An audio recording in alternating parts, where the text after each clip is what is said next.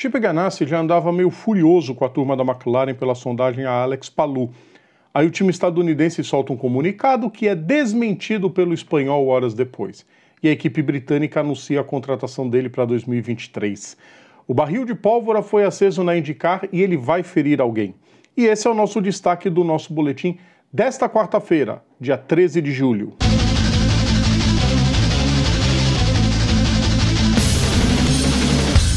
Salve a todos os nossos ouvintes e seguidores, sejam todos bem-vindos. Eu sou Rodrigo Vilela e este é o Boletim Papo Veloz trazendo as notícias mais importantes do dia. Antes da gente continuar, como eu peço sempre para vocês, deixem o like nos vídeos, compartilhem nosso conteúdo em suas redes sociais, inscrevam-se no nosso canal e ativem as notificações. Vamos então aos nossos destaques de hoje. Fórmula Indy. A treta se instalou na Ganassi.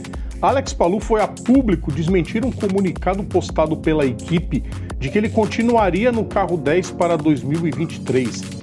Palu desmentiu o que foi dito pela Ganassi e afirmou que informou a equipe que não tinha o desejo de continuar depois de 2022 por razões pessoais, além de acusar o time de atribuir uma fala a ele no comunicado de imprensa, segundo ele, declarações que não partiram da sua boca.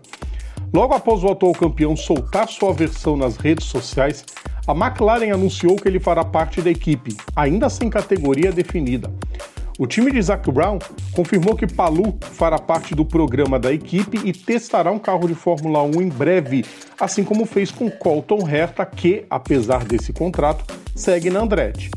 A notícia deixou Chip Ganassi mais furioso ainda com a equipe britânica e as rusgas expostas há algumas semanas ficaram bem visíveis, a ponto de circular a notícia, ainda extraoficial, de que o espanhol faria sua última prova pela equipe em Toronto, dando lugar a Tony Canaan para as etapas restantes.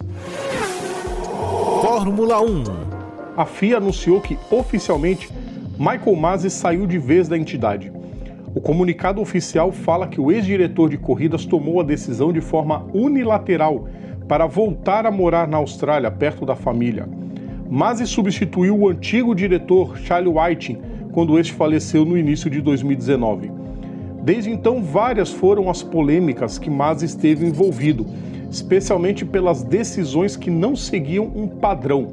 Mas o ponto alto de todos eles foi a decisão da temporada 2021 em Abu Dhabi, marcada pelo não cumprimento do regulamento que orienta a saída do safety car da pista e o realinhamento dos carros retardatários.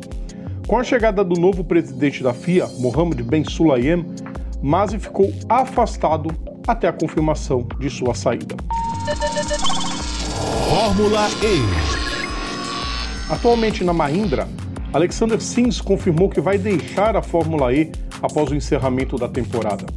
Com apenas dois pontos somados em 2022, o britânico declarou que não se adaptou ao estilo de pilotagem da categoria, sem esconder o desânimo com os resultados bem aquém do esperado. Em entrevista ao site The Race, Sims afirmou que, assim como qualquer piloto, não está gostando de não ser competitivo e pior, sem saber o porquê disso. Olhando para o futuro, o piloto admitiu que pode buscar no Endurance a continuação da sua carreira. Por fim, Sims deixou claro que sua decisão não tem nada a ver com o trabalho da equipe ou dos mecânicos e nem da categoria. Abre aspas. Eu me dou bem com todo mundo na equipe. Eu nunca tive problemas com isso. É o formato de corrida, não funcionou para mim. Fecha aspas. O Boletim Papo Veloz está de volta amanhã. Além do nosso canal no YouTube, todo o nosso conteúdo também pode ser ouvido nas principais plataformas digitais ou então assinando o nosso feed is.gd barra programa Papo Veloz. Sigam a gente também nas nossas redes sociais. Estamos no Facebook, Instagram e Twitter. É só procurar por PGM Papo Veloz. Um grande abraço a todos e até amanhã. Tchau!